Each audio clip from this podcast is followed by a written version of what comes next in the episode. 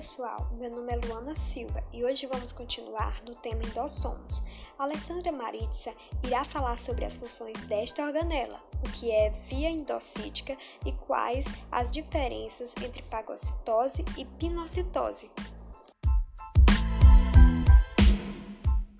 A função do endossomo é fundir-se com as vesículas por meio da endocitose do espaço extracelular e transmitir o conteúdo para a região subcelular mais adequada, como por exemplo os lisossomos e o complexo de Golgi.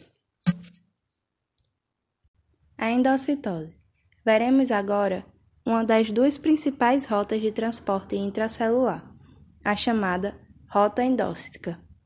A rota endócita tem início na membrana plasmática e tem como principal destino o lisossomo, organela responsável pela digestão intracelular.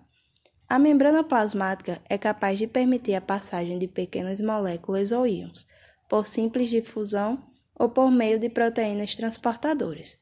Entretanto, a membrana não permite a passagem de macromoléculas, como proteínas e polissacarídeos, ou materiais particulados de tamanho ainda maior, como vírus ou bactérias. Para mediar o transporte dessa classe de substâncias ou materiais, a célula eucarionte utiliza-se de um processo denominado endocitose. Embora o mecanismo de endocitose seja o mesmo, ele pode ser subdividido em dois tipos principais, tomando como base é, o tamanho e a natureza do que vai ser endocitado.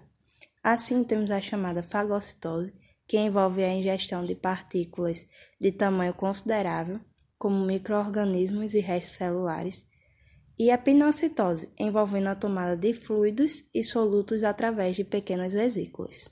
A fagocitose constitui uma importante forma de alimentação para certos organismos como os protozoários, onde grandes partículas podem ser tomadas do meio em que vive e posteriormente digeridas intracelularmente. A pinocitose possibilita à célula a tomada de fluidos contendo solutos de baixo peso molecular, macromoléculas e partículas coloidais.